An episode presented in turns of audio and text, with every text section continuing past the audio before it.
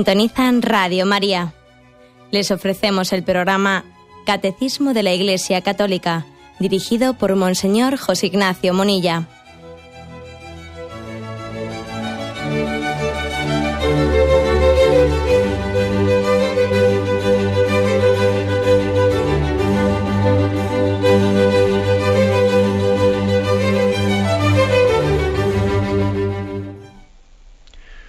Cordial saludo a todos los oyentes de Radio María.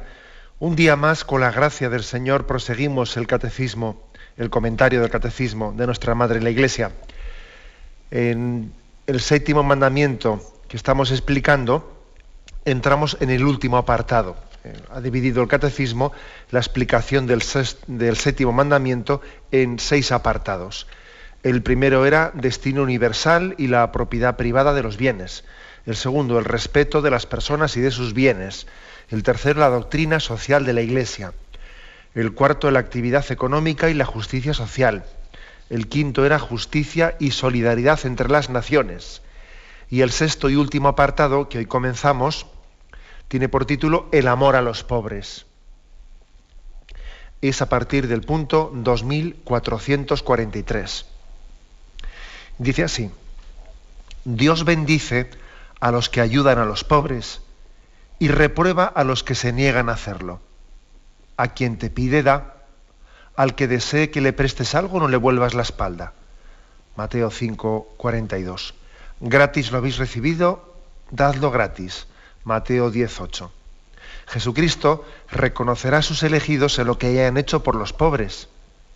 La buena nueva anunciada a los pobres es el signo de la presencia de Cristo.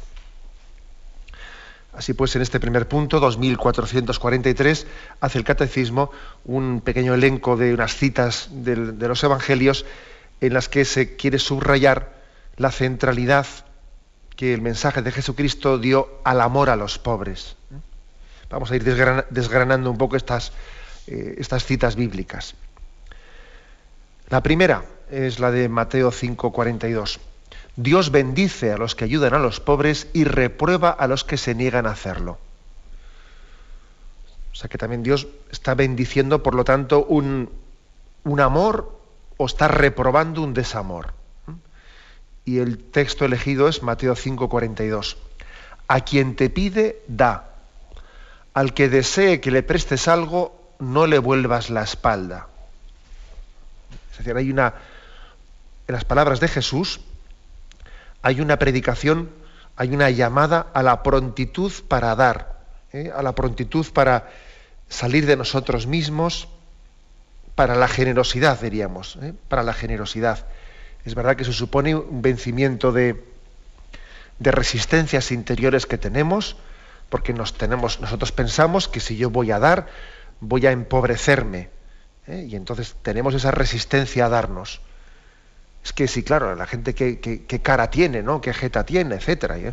Y enseguida solemos hacer un montón de, distinciones. ¿no? Bueno, pero vamos a ver, ¿eh? a quien te pide da y a quien desee que le prestes, no le vuelvas la espalda. Bueno, pero ¿eso qué quiere decir? Que hay que dar eh, sin ningún tipo de discernimiento, no, no hay que discernir si lo que estoy dando es para bien, es para mal. Por supuesto, por supuesto. No es que aquí el Evangelio no nos está diciendo que seamos generosos sin discernimiento, que demos incluso algo a una persona, aun sabiendo o aun suponiendo que nos vamos, que va a utilizar mal ese dinero. No, no se está diciendo eso. Somos conscientes que podría ocurrir que una persona hasta diese dinero no por generosidad, sino equivocadamente, ¿no? porque no hace el debido discernimiento. Por ejemplo, alguien dice, mira, es que como soy un poco supersticioso y como me ha pedido dinero, yo no sé, me parece que si no le doy no voy a tener buena suerte. Entonces ya sé que ese chico me ha pedido dinero pues para, para drogarse y que es para mal, pero como yo soy un poco escrupuloso, es que si no le doy me quedo por dentro mal. Pues, pues bueno, pues mira, ¿qué quieres que te diga? Has hecho mal, porque tú no has dado dinero por amor, no has dado dinero por generosidad porque te preocupe esa persona, sino que has dado dinero pues queriendo quedarte tú bien. O sea, no, por lo tanto, no se trata de. Jesús no nos llama, no nos llama a, a una generosidad sin discernimiento. ¿eh? Sin discernimiento. Y este ejemplo que he puesto, vamos, lo pongo porque yo me, yo encuentro con varias personas que así en las consultas que te hacen, pues es que no sé, es que en una ocasión una persona me, pidió y, luego vi que me quedaba mal, vi que no iba. Bueno, pero vamos a ver, eh, uno tiene que discernir si me quedo mal porque creo que lo que he hecho está mal hecho, ¿eh? o si se trata de una cuestión de escrúpulos, ¿no? o, se trata de una cuestión de, de inseguridad. Lógicamente hay que discernir. Bien, pero hay que discernir sin que el discernimiento sea nunca una excusa, una excusa para justificar mi falta de generosidad. Eh, aquí lo que Jesús dice es que nuestra que tengamos prontitud a la entrega generosa. A quien te pide, dale. Y a quien desee que le prestes, no le vuelves la espalda. O sea, hay que discernir, de acuerdo, pero la, la, actitud con la que vamos al discernimiento es la generosidad. O sea, no nos va a doler el desprendernos. Y si me duele, pues bendito dolor. ¿eh? Estoy dispuesto a, tener ese, ese dolor del, desprendimiento. Y en ese dolor creceremos. ¿no? Ya sabéis esa famosa frase de la Madre Teresa de Calcuta, que le preguntan a ella, Madre Teresa, ¿hasta cuánto hay que dar? Y ella dijo, hasta que te duela. ¿eh? Respondió ella. ¿Qué quería decir? Pues que evidentemente Claro que existen en nosotros resistencias a la generosidad, pero posiblemente si no, si no las venciésemos, si no pusiésemos en práctica lo que dice ella hasta que te duela, pues entonces tu generosidad no crecería nunca.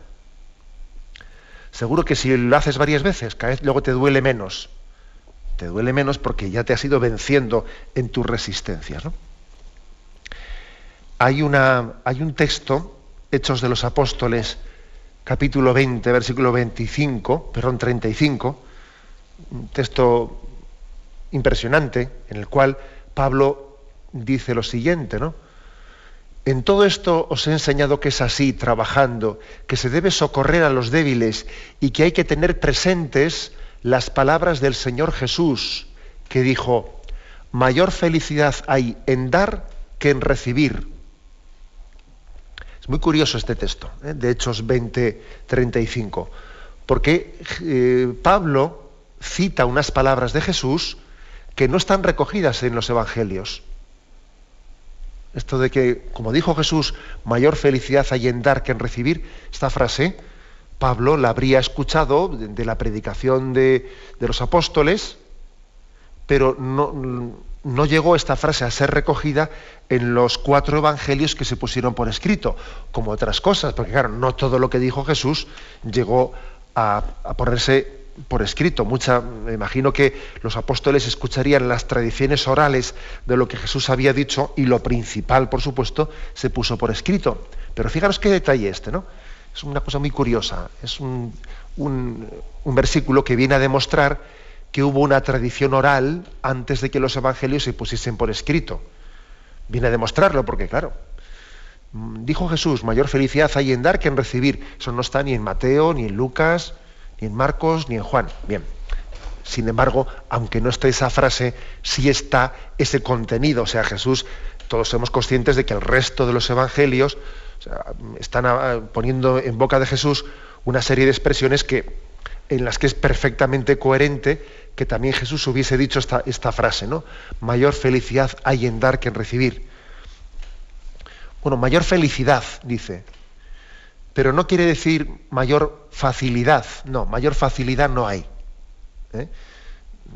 No es verdad que sea más fácil dar que recibir, o sea, cuesta más, pero bueno, depende también, ¿verdad? Depende de qué cosas, porque hay cosas también que nos cuesta mucho recibir algunas cosas. ¿eh? También el orgullo nuestro puede hacer que, en un momento determinado una persona eh, le, sea más fácil dar que recibir. Puede ocurrir perfectamente, porque cuando se trata de, tener que reconocer nuestra pobreza y nuestra... puede ocurrir perfectamente. ¿eh? Fijaros que estamos en una generación eh, soberbia y orgullosa que dice yo, yo no quiero mendigar, yo quiero tal. O sea, existe también la dificultad de recibir.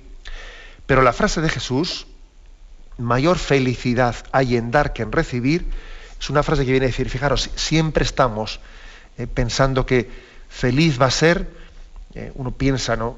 imagina una felicidad en la que sea que todo gire en torno a mí, que todo mundo me sirva, que yo sea el centro de atención, etcétera, ¿no? Y sin embargo Jesús nos dice, el que no se olvida de sí mismo, el que no salga de sí mismo, no se, no se encontrará, no se realizará, no, no tendrá esa felicidad y ese don que Dios quiere darnos. ¿no? Lo curioso es que la felicidad consiste en dar, en darnos, en salir de nosotros mismos. Este es esta es la clave. ¿eh? Esta es la clave. Por lo tanto, para entender bien esto que dice eh, aquí el punto de partida, ¿no? Eh, que Jesús quiere que a quien nos pida le demos mayor felicidad hay en dar que en recibir, etc. Yo añadiría que no se trata únicamente de dar algo, sino se trata de la actitud de dar nuestra vida, la actitud de, darnos. Por eso yo uniría también este, este texto de mayor felicidad hay en dar que en recibir a ese pasaje evangélico que dice el que no se olvide de sí mismo, porque para poder dar a los demás tienes que olvidarte de ti mismo. Y de hecho, el contexto, el contexto en el que en los Hechos de los Apóstoles, en el capítulo 20, se narra esta frase de mayor felicidad, como dijo Jesús, mayor felicidad hay en dar que en recibir, es un contexto en el que se habla Pablo, San Pablo se despide en Mileto de los dirigentes de la iglesia y hace un pues una pequeña breve memoria histórica de cómo Pablo allí en esa iglesia lo que ha hecho es darse. No se ha guardado para sí mismo nada, ha desgastado sus fuerzas, las ha desgastado. ¿no? Leo los versículos anteriores a esto de que mayor felicidad hay en dar que en recibir. He servido al Señor con toda humildad en medio de las angustias y pruebas que me sobrevinieron a causa de las maquinaciones de los judíos. Nada he callado que pudiera seros de utilidad, y no he dejado de anunciaros el mensaje y de enseñaros en público y en privado. He instado a judíos a convertirse y a creer en Jesús. Ahora, como veis, me dirijo a Jerusalén, impulsado por el Espíritu, sin saber a ciencia cierta lo que allí me acontecerá es decir, que San Pablo no es dueño de sí mismo. Si el Espíritu le dice que, que, vayas a Jerusalén, él va. No, se posee a sí mismo en propiedad. ¿Eh? Es decir, para poder amar a los pobres, para poder dar al que lo necesita, lo principal es que nosotros nos demos cuenta que no nos poseemos a nosotros mismos en propiedad. ¿eh? Es decir, que el Señor ha hecho de nuestra vida un don para la donación, y valga la redundancia, es don para la donación. San Pablo dice, bueno, yo aquí me he desgastado por vosotros, y ahora el Espíritu me lleva a Jerusalén, allí me seguiré desgastando. Por eso creo que mm, en ese contexto es en el que se predica que hay más felicidad en dar que, en recibir. ¿eh? Tenemos que pedir pues ese don de entender entender bien. Luego, por supuesto, ya sabemos, hay que, hay que discernir. A quien te pide, da. Habrá que ver si el que me está pidiendo, yo tengo que amarle eh, por el amor que le tengo, le tengo que dar lo que me está pidiendo, eh, así, digamos, materialmente, o, quizás le tengo que dar otra cosa más sustanciosa que la que él me está pidiendo y más enseñable. Eso es otra cosa ya. ¿eh? Eso ya forma parte del discernimiento. Pero lo primero que afirma aquí el, el catecismo es nuestra conciencia de que nuestra vida es un don para la donación y que nuestra felicidad consistirá en el olvido de nosotros mismos y en, y en darnos y dar, ¿eh? dar y darnos, sin separar nunca lo de dar y darnos, porque también existe el riesgo de que alguno, por no darse, por no entregar su vida, entrega una limosna que pretenda sustituir la entrega de mi voluntad, mi tiempo, mi paciencia, eh, etcétera, etcétera. ¿eh? Se trata de no solamente de dar, sino de darse. Tenemos un momento de silencio y de reflexión y continuamos enseguida.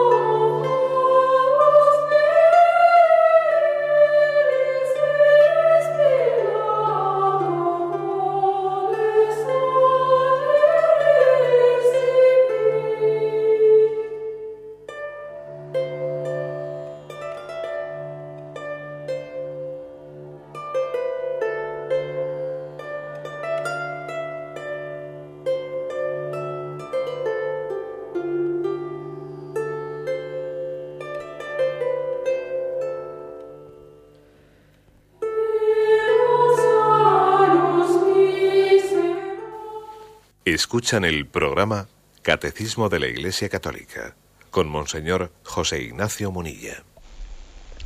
Continuamos la explicación del punto 2443 con el que se introduce el apartado El amor de los pobres. El catecismo ha ofrecido un primer texto evangélico, Mateo 5:42, que hemos comentado. También ofrece un, un segundo, que es Mateo 10:8.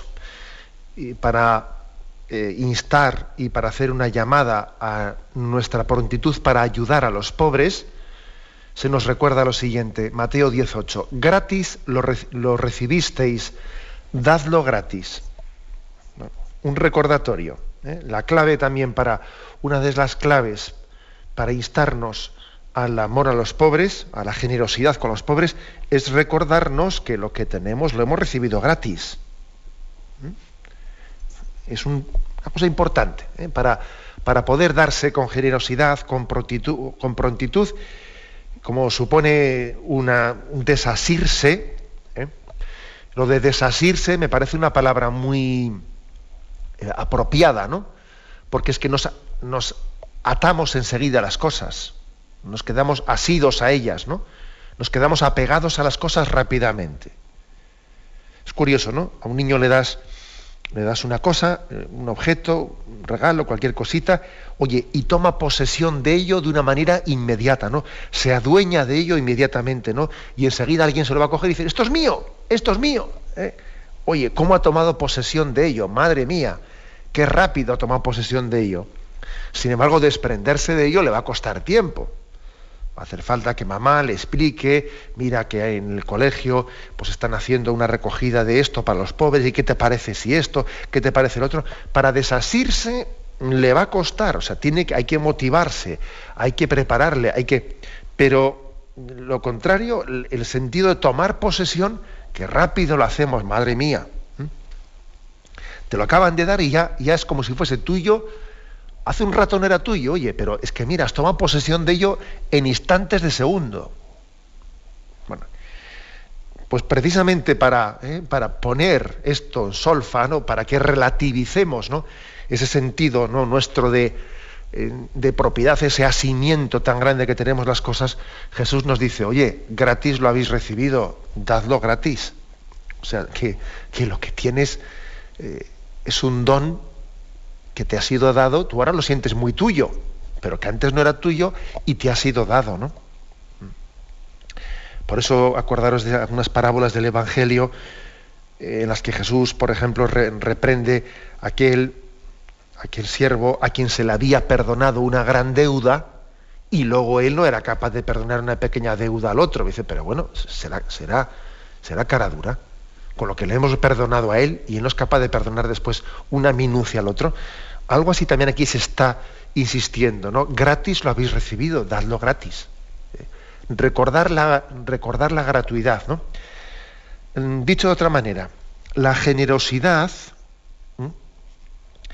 suele ser también proporcional a la sensibilidad que tenemos para reconocer los dones de nuestra vida en la medida en que uno es menos agradecido, suele ser luego menos generoso. Menos agradecido me refiero para agradecerle a Dios todas las cosas que ha recibido. ¿no? Cuando uno tiene poca oración de acción de gracias y poca sensibilidad para decir, Señor mío, eh, te bendigo por todos los dones de los que me rodeas inmerecidamente, etcétera, etcétera. Cuando este tipo de oración no brota de él, o es una cosa que no le, vamos, muy forzada, que no, no, tiene conciencia, no tiene sensibilidad para ello, entonces es más difícil que sea generoso. ¿Eh? O sea, esto es, por lo tanto, una de las formas de en nosotros de suscitar generosidad con los necesitados, no solo es decir, venga, seamos generosos, seamos generosos, porque sería, bueno, pues un poco fomentar el, un voluntarismo. No, no antes que decir seamos generosos es ser reconocido, ser reconocido con todo lo que Dios te ha dado. Ser reconocido, siéntete regalado, siéntete privilegiado, date cuenta que tu vida, que tu vida es un don de Dios inmerecido. ¿eh? Y desde aquí, desde este cultivo, luego será mucho más fácil a una persona decirle, despréndete, sé, generoso, porque se le ha cultivado en la primera sensibilidad. ¿eh? damos un paso más y este punto nos cita ahora Mateo 25, dice, Jesucristo reconocerá a sus elegidos en lo que hayan hecho por los pobres. O sea, es decir, otro texto evangélico para, para motivar la importancia del amor a los pobres. Fíjate qué importante será el amor a los pobres, que ya, vamos, lo sumum, el sumum es que Jesús nos diga, mira, yo cuando me presente, cuando venga en gloria para juzgar a vivos y muertos, te voy a preguntar cuál ha sido tu actitud con los pobres. Y ahí tenéis Mateo, Mateo 25, 31, 36, en donde se nos describe, se nos describe el juicio final con estos términos. Cuando el Hijo del Hombre venga con todo su esplendor y acompañado de todos sus ángeles, se sentará en su trono glorioso. Todos los habitantes del mundo serán reunidos en su presencia, y él separará a unos de otros, como el pastor separa las ovejas de los machos cabríos, poniendo las ovejas a un lado y los machos cabríos al otro. Luego el rey dirá a los unos, venid benditos de mi Padre, recibid en propiedad el reino que os he preparado desde el principio del mundo, porque estuve hambriento y vosotros me disteis de comer, estuve sediento y me disteis de beber, llegué como un extraño y, y me recibisteis en vuestra casa, no tenía ropa y me la disteis, estuve enfermo y me visitasteis en la cárcel y fuisteis a verme. Entonces los justos le contestarán, Señor, ¿cuándo te vimos hambriento o sediento y te dimos de comer y beber? ¿Cuándo llegaste como un extraño y te recibimos en nuestra casa? ¿Cuándo te vimos sin ropa y te la dimos? ¿Cuándo estuviste enfermo o en la cárcel y fuimos a verte? Y el rey les dirá, os aseguro que todo lo que hayáis hecho en favor de los más pequeños o del más pequeño de mis hermanos, a mí me lo habéis hecho. Y luego continúa, ¿no? Como sabéis, a los otros les dijo, en cambio vosotros, apartaos de mí malditos, porque tuve hambre y no me disteis de comer, tuve sed y no me disteis de beber. Bueno, lo que es impresionante es dos cosas. El hecho de que Jesús se identifica con los pobres, lo que le has hecho a él, a mí me lo estabas haciendo. Hay una identificación de Cristo con los pobres, misteriosa, pero real. Igual que, por ejemplo, cuando Pablo va, eh, va a apresar a los cristianos camino de Damasco y sale Jesús a su encuentro y derriba a Pablo y en ese momento, ¿quién eres tú? Eh? Saulo, Saulo, ¿por qué me persigues? ¿Quién eres tú? Y dice, yo soy Jesús, a quien tú persigues. Porque tú te piensas que estás persiguiendo a los cristianos, pero al perseguir a los cristianos le persigues a Jesús. O tú te piensas, ¿no? Que estás ayudando a los pobres, pero ayudas por le ayudas a Jesús. O cuando desprecias a los pobres, le desprecias a Jesús. O sea, es decir, que Jesús, Jesucristo, de una manera misteriosa pero real, se identifica con los necesitados. Hasta el punto, hasta el punto de que se afirma explícitamente que en ese juicio final una de, de las materias fundamentales por las que seremos preguntados es esta, es esta. Igual que también en otros pasajes del Evangelio, pues se nos habla de, del cumplimiento de los mandamientos. Maestro, ¿qué tengo que hacer para eh, ganar la vida eterna? Y le dice, ya sabes, cumple los mandamientos.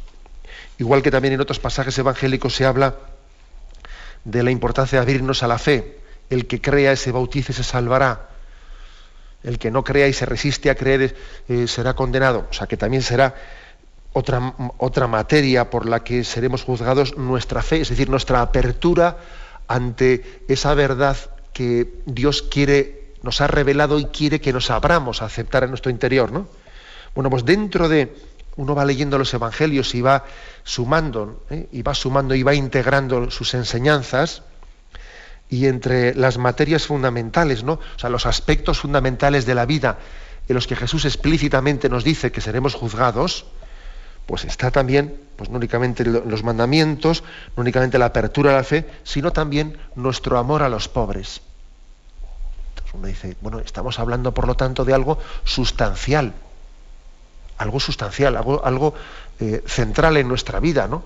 Si esto es así, vamos a, vamos a plantear la vida de, una manera en la, que en la que los pobres tengan una centralidad en nosotros.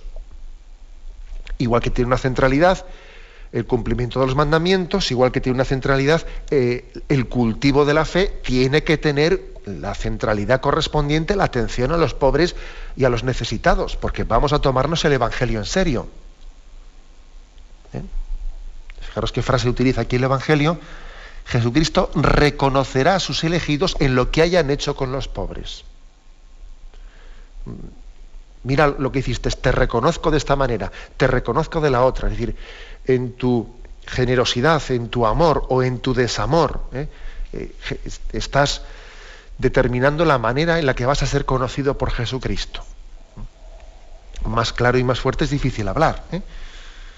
Y da un paso más y dice, la buena nueva anunciada a los pobres es el signo de la presencia de Jesús. todavía estamos, como veis, este punto primero es un punto que quiere subrayar eh, la importancia del amor a los pobres. ¿no? Dice, fíjate si será importante, ahora da un paso más, ¿no? que en los evangelios vemos con claridad que, que uno de los signos de que el reino de Dios había llegado y que Jesús era el Mesías esperado, fue el que él vino a dar la buena nueva a los pobres. ¿eh? Entonces aquí se ofrecen dos textos. Mateo 11:5. Y sucedió que cuando acabó Jesús de dar instrucciones a los doce discípulos, partió de allí para enseñar y predicar en sus, ciudades. Juan, que en la cárcel había oído hablar de las obras de Cristo, envió a sus discípulos a decirle, ¿eres tú el que ha de venir o debemos esperar a otro? Jesús le respondió, a ver, esa es la clave, por lo tanto la pregunta es, vamos a ver, ¿tú eres el Mesías que los israelitas estábamos esperando o hay que esperar a otro? Y Jesús le responde y les dice, id y decidle a Juan, que es el que os ha venido con la pregunta, ¿no? Decidle lo que oís y veis. Los ciegos ven, los cojos andan, los leprosos quedan limpios, los sordos oyen, los muertos resucitan y se anuncia a los pobres la buena nueva. Por lo tanto, sí, yo soy el Mesías que estabais esperando. Estos son los signos mesiánicos. Ahora, qué, fuerte es, qué fuerte es que entre los siglos mesiánicos se pongan al mismo nivel resucitar los muertos, curar milagrosamente a los enfermos y anunciar a los pobres la buena nueva, ¿no? Uno dice, hombre, ¿no es una equiporación, un poco fuerte? Bueno, pues la, la, hizo Jesucristo. Era un signo mesiánico el decir los, los milagros de sanación, la resurrección, incluso algunas resurrecciones que Cristo hizo, como la de Lázaro, y el anuncio de la buena nueva a los pobres. Ese es un signo de que Cristo es el Mesías, porque así estaba anunciado, así estaba predicho. Y, y Yahvé, en, el, pues en la plenitud de los tiempos, envió a su Hijo para anunciar la buena nueva a los pobres, porque los pobres eh, son los, los amados, los preferidos, sin que entendamos nunca. Nosotros no entendemos la palabra preferidos en el sentido de que luego discrimino a los demás. No, no, o sea, es decir, una madre también es capaz de amar con predilección al hijo más débil sin que eso tenga por qué suscitar en absoluto, tenga por qué suscitar celos legítimos de nadie. No, no, o sea, una madre es capaz de amar con amor de predilección a su hijo inválido.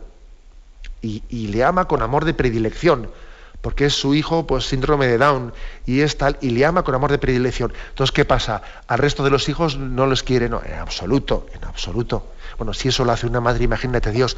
Dios ama con amor de predilección a los pobres. Sin que esto suponga diferencias de clases, ni luchas de clases, ni bobadas por el estilo. Y y un signo mesiánico de que Cristo es el enviado de Dios, es el Hijo de Dios, el Mesías esperado, es que Él viene a anunciar la buena noticia a los pobres, a los que estaban esperando esa salvación, a los que están hambrientos y sedientos del don de Dios. Por lo tanto, el amor a los pobres es un signo de que Dios está entre nosotros. Tenemos un momento de reflexión y continuaremos enseguida.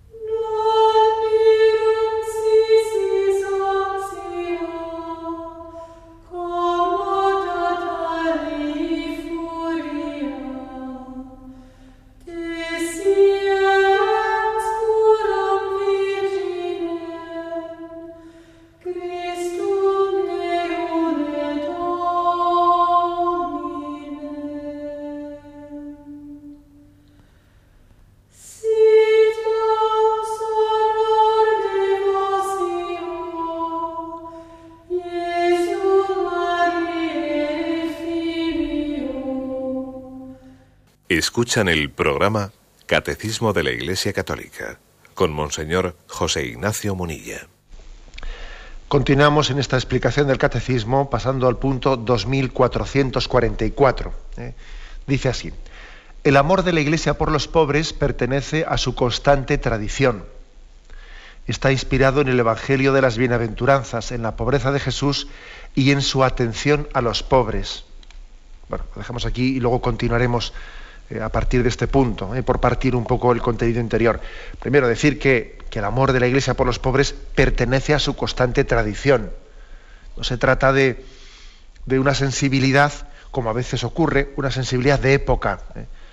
Es verdad que las, sociedades suelen tener pues, corrientes culturales, etcétera, que hacen que en momentos determinados sean muy sensibles hacia unas cosas y sean, sin embargo, muy ciegas para otras cosas habéis oído en este programa que a veces existen lo que se llaman pecados de época, pecados de época que consisten en los que, se cometen de una manera muy generalizada y no hay sensibilidad social para, ¿eh? para detectarlos, ¿no? Y sin embargo hay épocas que son muy sensibles para, por ejemplo, hoy en día creo que existe una sensibilidad social bastante desarrollada para el tema de, bueno, pues de, la, de la atención a los, a los necesitados hacia el tercer mundo. Fijaros cómo prolifera también pues, iniciativas de denuncia hacia las injusticias, etcétera. Existe esa sensibilidad. Sin embargo, somos ciegos. Uno de los pecados de época hoy en día es, pues es el hecho de, de, pensar que toda la impureza la impureza en materia de sexualidad, pues vamos, no es percibida, somos ciegos para percibir eso. Hasta qué punto la impureza está haciendo un daño tremendo al hombre y a la mujer y les están incapacitando para amar. Y bueno, pues para eso somos ciegos. ¿eh? O sea, en este momento cultural, ¿eh? así como existió pues, otros momentos de, de puritanismo, etcétera, en este momento hay una ceguera colectiva con el tema de la impureza. Sin embargo, gracias a Dios, gracias a Dios, con el tema de nuestra solidaridad y de ver para con los necesitados, etcétera, en eso esta generación tiene sensibilidad. Otra cosa es que luego la ejerza más o menos, es otro tema. Pero por lo menos sí es un valor, es un valor importante, ¿no? Pero frente a esto, aquí la primera afirmación es que el amor de la Iglesia por los pobres pertenece a su constante tradición. Entonces nosotros, eh, nosotros no podemos hacer una cosa o dejar de hacerla dependiendo de la sensibilidad de la época en la que estemos. No. Mire usted, yo tengo que predicar la integridad del Evangelio, esté en la época en la que esté. El amor a los pobres, aunque esté en una época de insensibilidad o sensibilidad, y el amor a la pureza, lo mismo, ¿eh? etcétera. Y afirmado eso, se nos habla que, es una constante tradición porque está, está inspirado en el Evangelio, y aquí dice tres, tres motivos por los que está inspirado en el Evangelio. Primero, porque eh, las bienaventuranzas esa bienaventuranza de Jesús de bienaventurados los pobres, porque vuestro es el reino de Dios, según la versión de Lucas y según la versión de Mateo dice, ¿no? Bienaventurados los pobres de espíritu, porque vuestro es el reino de los cielos. Eso eh, es posiblemente, eh, solemos, solemos decir con frecuencia, que las bienaventuranzas son como el corazón del Evangelio, pertenece al corazón de Jesucristo.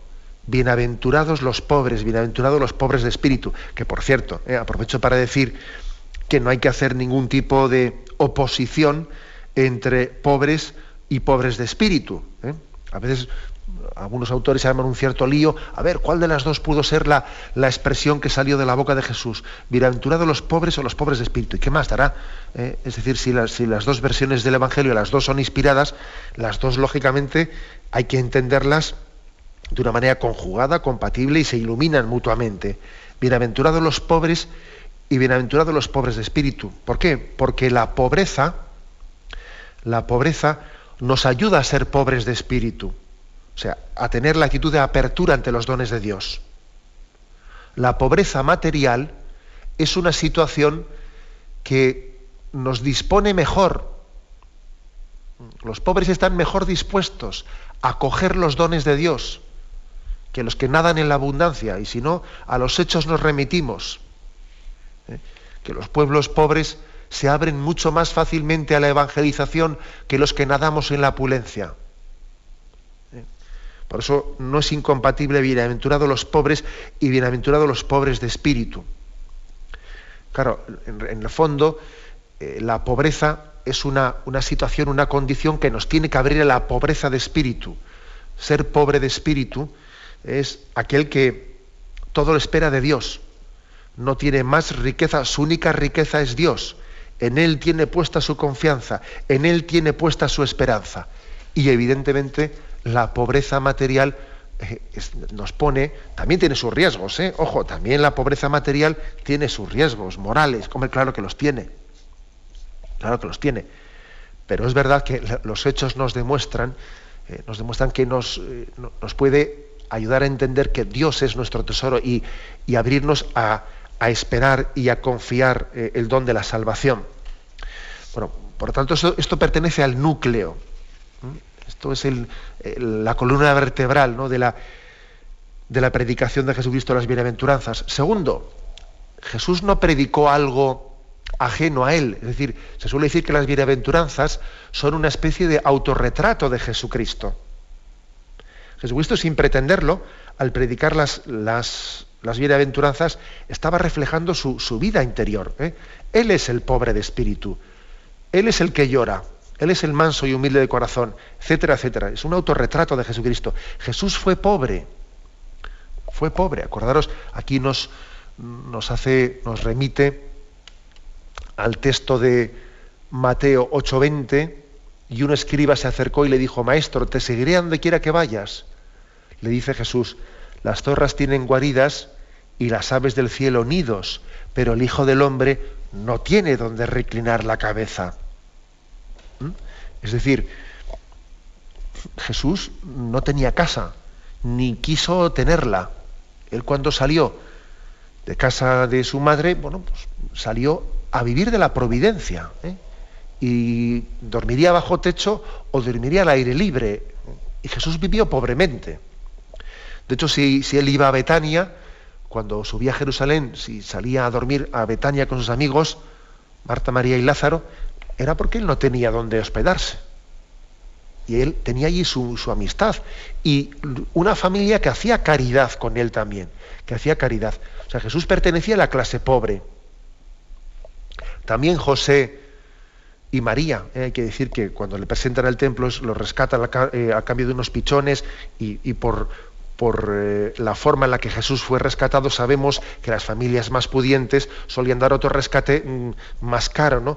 Y el hecho, de que le rescatasen a cambio de unos pichones es muy significativo de que también formaban parte de la clase pobre. Bueno, la encarnación, Dios cuando buscó un pueblo concreto para encarnarse y una mujer concreta y una familia en la que llevar a cabo esa encarnación, podía haber elegido otra familia se podía haber encarnado en, Grecia. Eh, se podía haber encarnado en un lugar más rico, no, se encarnó en un lugar, en un lugar humilde y en, y en una familia y en una mujer pobre. Y quiso elegir la pobreza como una forma más adecuada para expresar la revelación. O sea, Dios entendió que la revelación iba a ser mejor expresada pues, en, esos medios pobres. Jesús eligió la pobreza. Bueno, y en tercer lugar, eh, añade, y está inspirado en el Evangelio de las Bienaventuranzas, en la pobreza de Jesús y en su atención a los pobres. Y aquí se nos habla de Marcos 12, versículo 41-44. Jesús se sentó frente al arca del tesoro y miraba cómo echaban, cómo echaba la gente monedas en el arca del tesoro. Muchos ricos echaban mucho. Llegó también una viuda pobre y echó dos moneditas, o sea, una cuarta parte de las. Entonces, llamando a sus discípulos, les dijo, os digo de verdad que esta viuda pobre ha echado más que todos los que echan en el arca del tesoro.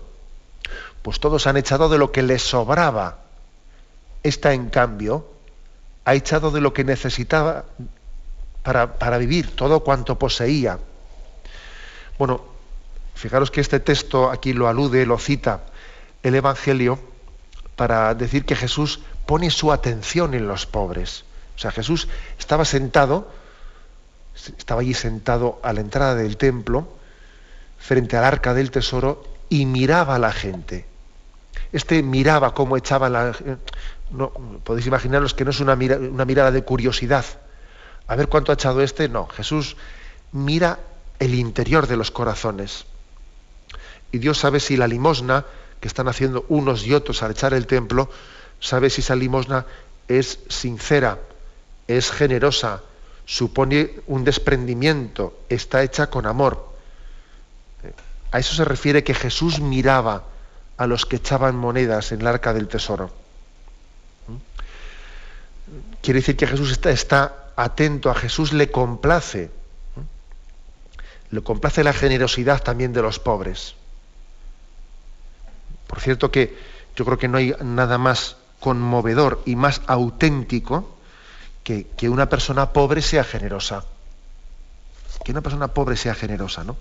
También eso es algo que, que, estamos llenos de ejemplos. A veces a mí me suelen comentar pues, eh, las personas que, en Radio María igual atienden el tema de los donativos, etcétera, pues que, de las cosas más conmovedoras son el hecho de que haya personas pobres, pues que igual llamen a Radio María y digan, oiga, voy a, voy a subir eh, un euro la aportación o lo que sea, o voy a bajar un euro porque ando mal, o dos euros, y, uno dice, madre mía, fíjate las personas pobres y necesitadas, cómo son mucho más delicadeza, perdón, son mucho más delicadas en el ejercicio de la caridad que los que igual... esto es curioso.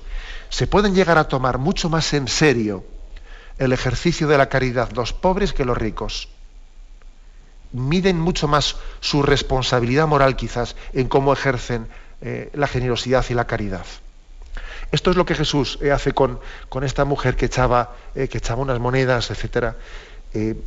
se tomaba en serio su caridad, porque sabía que siendo una persona pobre, en esa caridad le iba la vida. Le iba la vida. Luego Jesús está, quiere, quiere que para nosotros la caridad no sea algo superflua, ¿eh? no sea superflua, sino que la caridad sea expresión de que nos va la vida en ella. Así, así es como el Evangelio lo presenta. ¿eh? Lo vamos a dejar aquí y continuaremos, si Dios quiere, eh, en este mismo punto donde concluimos hoy. Pero no queremos quitar tiempo a la intervención de los oyentes. Podéis llamar para formular vuestras preguntas al teléfono 917-107-700. 917-107-700.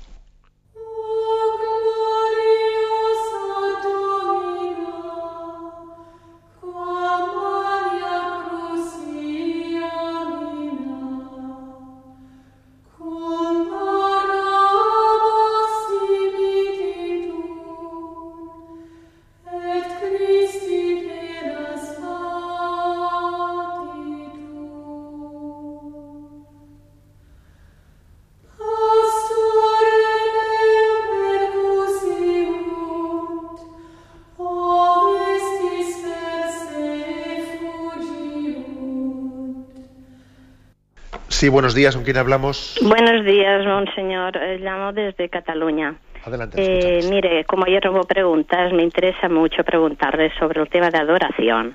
Eh, en nuestra parroquia y en muchísimas parroquias te encuentras con que, aparte de que no quedan reclinatorios, o los han cortado o son mínimos, eh, el tema de adoración es, alguien que, es, es algo que la gente no le da apenas importancia. En la consagración dicen que con solo inclinar la cabeza ya es suficiente. Y nosotros pensamos que adorar eh, es mucho mejor de rodillas que no inclinando cabeza. ¿Usted qué dice? ¿Es el momento de la consagración lo más sublime eh, de toda la misa? Además.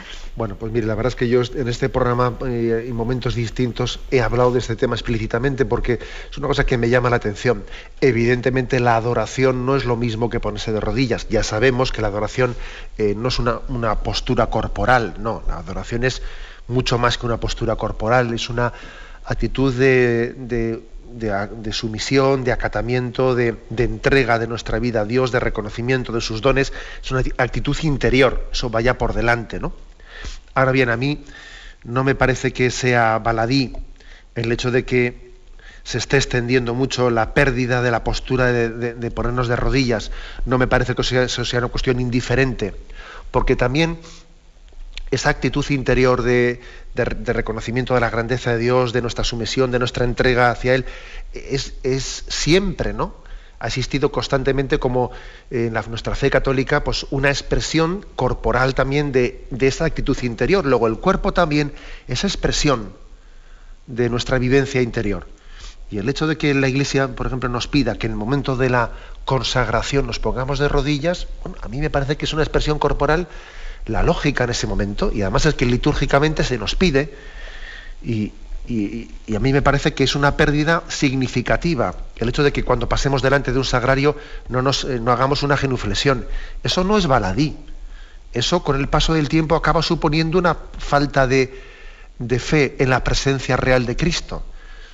Un día, dos días, tres días, ya todo el mundo generalizadamente pasa delante del sagrario. O sea, eh, eh, la pérdida de signos acaba afectando la fe. Yo creo que tenemos que ser fieles en los signos. Y las personas que luego, además, porque también seguro que habrá oyentes que dirán, a mí me encantaría arrodillarme, pero no puedo, pues mire usted, pues usted también ofrezca su sacrificio, pues, pues precisamente para que otros que debieran de hacerlo lo hagan. ¿eh? Y el que no puede hacerlo, pues lo hace de otra manera, con, un ponerse delante, con humildad, etcétera, con un signo exterior pues más humilde, porque no puede arrodillarse, ese es otro tema, ¿no? Pero sí, eh, yo creo que hay que cuidar también los signos, porque la fe también entra por los ojos necesitamos también de signos visibles. ¿eh? La secularización lo, primero que suele hacer es quitar todo tipo de signos. Y cuando ya estamos desprovistos de ellos, luego ya vamos poniendo en duda los conceptos. Primero quitamos los signos y luego ya a partir de ahí vamos minando ¿eh? los principios. Adelante, damos paso al siguiente oyente. Buenos, días. Buenos días, monseñor. adelante. Me llamo de Andalucía. Hacer una pregunta, mm, bueno, dos.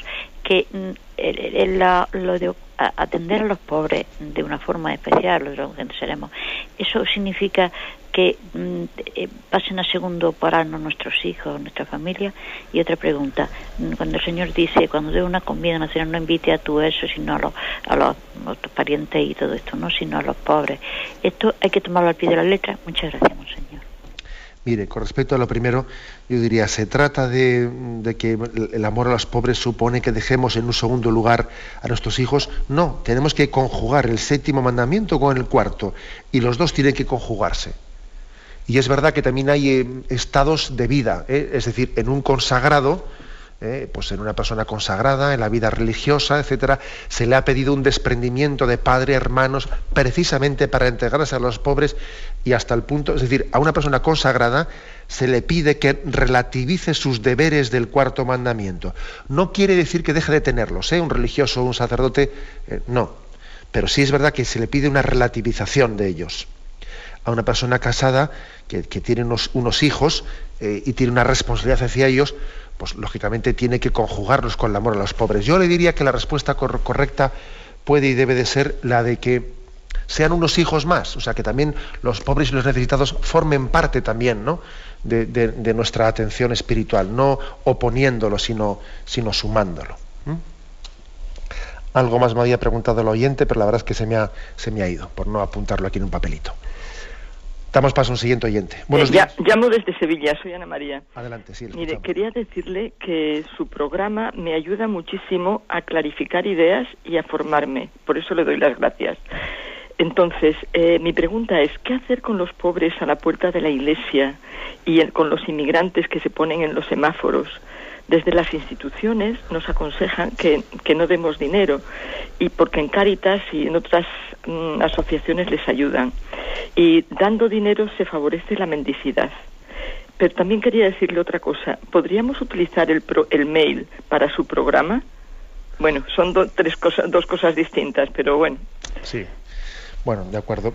Lo de la mendicidad, sobre todo, y después lo del mail si se puede utilizar. Bueno, eh, mire, con respecto igual a poder formular preguntas por email, en alguna ocasión hicimos alguna prueba eh, y vimos que era un poco complicado, lo cual yo no digo, yo no quiero decir que no que no lo hagamos un poco más adelante cuando igual haya más medios, pero quizás en este momento es mejor que lo hagamos las llamadas solamente por teléfono porque es difícil conjugar. ¿eh? Bueno, pero bueno, eso se podrá pensar. Con respecto a lo primero, mire, pues sí, pues es verdad, es un tema delicado el que se nos presenta, pero yo creo que somos conscientes de que mm, si nuestra caridad va a ser ejercida eh, mm, a través de la mendicidad que, pueda existir en la calle, posiblemente estemos ayudando mal. Estemos ayudando mal. No quiero decir con esto que no pueda haber alguna situación concreta eh, en la que veamos a una persona concreta además la vemos de una manera eh, con una necesidad muy imperiosa que evidentemente hay que atenderla en ese momento, en esa situación. Y también yo confío en que el Espíritu del Señor nos, nos, dé esa capacidad de discernimiento de atender en la calle a alguien que veamos de una forma muy concreta. ¿no? Pero es evidente que en la situación en la que estamos, eh, la forma principal de... Mm, ejercer nuestra caridad no puede ser ¿eh? a través de la mendicidad en la calle, porque ahí no tenemos capacidad de discernimiento. No sabemos si ese niño que está ahí eh, pidiendo, pues resulta que sus padres tenían que haberle mandado al colegio y está siendo, pues forma parte de, pues de una banda de no sé qué, que están eh, los niños poniéndoles para que estén ejerciendo la mendicidad y, y no llevarlos a la educación y, a esas personas igual habrá que ayudarlas a cambio de que sus hijos sean escolarizados o el tema de pues que tantas personas que, tienen adicción a la droga pues estén eh, pidiendo pues para obtener droga, etcétera. Y además hay veces hay rostros que uno lo ve con, con claridad. Es decir, la mendicidad indiscriminada, sin discernimiento y sin un conocimiento personal de las circunstancias, ciertamente no puede ser el método no puede ser el método. Y sé que lo que estoy diciendo, igual a eh, algún corazón sensible le puede estar un poco doliendo, ¿eh? porque a veces uno puede tener la tentación de poner en práctica las palabras de Jesús, nada así de una manera directa y sin discernimiento. Además es que, claro, si, me, si, le, niego, si le niego algo que alguien que me ha pedido por la calle, pues me quedo mal por dentro. Bueno, es que vamos a ver, no se trata de quedarme bien o quedarme mal. Se trata de cómo soy yo más efectivo, de qué manera yo ayudo mejor a las personas. Igual que una madre a un hijo eh, no siempre está dando eh, todo lo que él le pide, sino le está dando lo que necesita. Y no siempre coincide lo que me piden y lo que necesita una persona. Luego sí tiene que haber ese discernimiento y, tenemos que ejercer eh, fundamentalmente nuestra caridad a través de instituciones como Caritas, implicándonos en ellas, siendo socios activos, etcétera, aunque como digo, puede haber alguna circunstancia eh, en la que, aún no conociendo a una persona, veamos que esta situación sí debo atenderla por tal, pero eso es lo excepcional. ¿eh? Lo excepcional, la mendicidad ejercitada en la calle, en este, en este contexto en el que no nos conocemos, no puede ser el método ordinario. Tenemos el, tiempo cumplido ¿eh? y me despido con la bendición de Dios Todopoderoso, Padre, Hijo y Espíritu Santo Alabado sea Jesucristo.